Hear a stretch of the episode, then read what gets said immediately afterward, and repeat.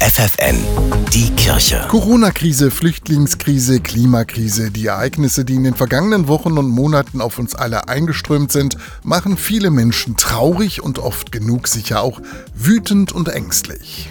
Den Krisen entkommen können wir nicht, aber den ganzen Tag Nachrichten schauen oder News auf dem Handy verfolgen, das tut vielen Menschen auch nicht gut. Der Dichter Jo Köhler aus Hildesheim empfiehlt deshalb auch mal abschalten und stattdessen lesen, vielleicht sogar mal ein Gedicht, denn er ist überzeugt, die Menschen suchen Trost, sie suchen nach einer Sprache für ihre Emotionen. Ein Gedicht kann einen Tag retten. Ein gutes Wort, eine Zeile, die einen berührt, grenzt nicht aus oder ab, sondern weitet den Horizont und öffnet ein Fenster in eine andere Welt. Literatur kann Balsam für die Seele sein, davon ist der Dichter überzeugt und hat deshalb die weltweit erste Literaturapotheke gegründet und online gestellt. Also ist das auch ein Apothekerschrank zu sehen, wenn Sie auf die Seite gehen, wo man nach allen möglichen Begriffen, Oberbegriffen suchen und kombinieren kann.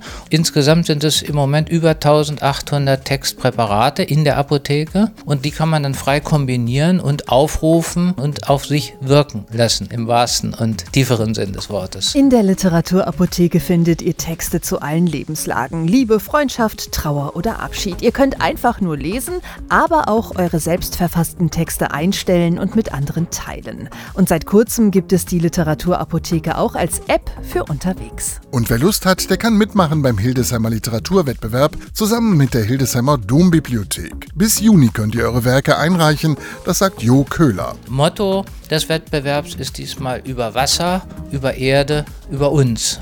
Und äh, unter diesem Motto kann jeder schreibende Mensch Texte einreichen. Jeder Schreibende ist willkommen, aller Generationen. Mehr Infos findet ihr im Netz literaturapotheke.de. Die Kirche bei FFN.